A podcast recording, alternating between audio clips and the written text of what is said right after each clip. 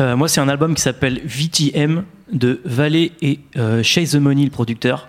En fait, euh, c'est un mec de Chicago, c'est un pote de Zimoni, pour ceux qui connaissent. Et sinon, on pourrait le résumer, c'est. en fait, il est, il est un peu à, à Playboy Carty, ce que 21 Savage est à Bankroll Fresh. C'est-à-dire, c'est un peu le même style de rap. Je vais, je vais sortir, je vais partir. Mais en version sociopathe, quoi.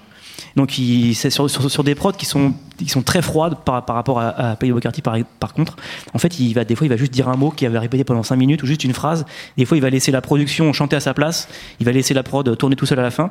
Et en fait, il a une façon d'écrire qui, qui, est assez bizarre. Il y a un morceau où il, il répète en boucle juste qu'il veut, qu'il veut une place côté fenêtre avec personne à côté de lui parce qu'il va voir une meuf euh, qui a des chaussures rouges comme si elle avait saigné du nez. Des fois, ça, ça me fait penser à des poèmes de, comment il s'appelle, de Michel Houellebecq, tu vois. C'est complètement bizarre. Et il, il, me fait un peu flipper, mais, euh, mais c'est vachement bien.